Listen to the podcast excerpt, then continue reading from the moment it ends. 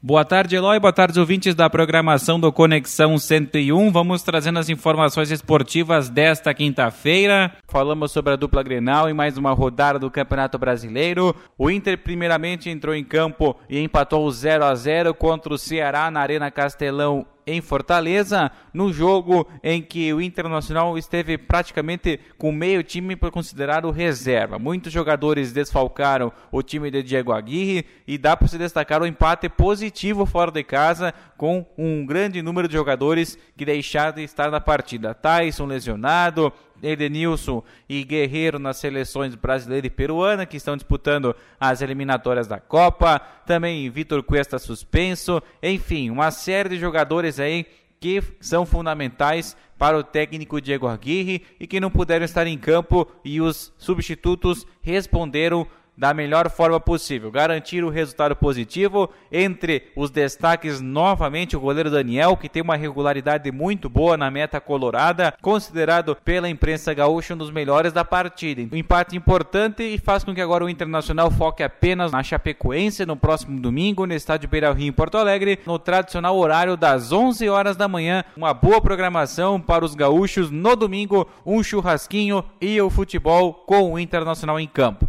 Pelo lado do Grêmio, o tricolor saiu perdendo, mas conseguiu buscar dois empates e empatou pelo placar de 2 a 2 na Arena ontem à noite. Um jogo complicado, o Cuiabá que está numa crescente muito boa na competição, vem em uma regularidade e não perde fora de casa, só tem uma derrota fora de casa, tamanha a boa campanha que o time mato-grossense faz no Campeonato Brasileiro e foi uma pedra no sapato também para o time do Felipão. O tricolor buscou duas vezes o empate com o Alisson e mesmo assim não deixou de sair vaiado novamente da arena. Tricolor tem desempenhado futebol que não vem agradando nem torcedores, nem imprensa, nem ninguém e agora tenta focar para o próximo jogo um confronto direto e mais um importantíssimo na luta do Grêmio contra o rebaixamento. Será no próximo domingo, às 4 horas da tarde, na Vila Belmiro, em Santos, contra o Santos, que também não está numa situação tão boa assim na competição. Mesmo com esses tropeços do Grêmio,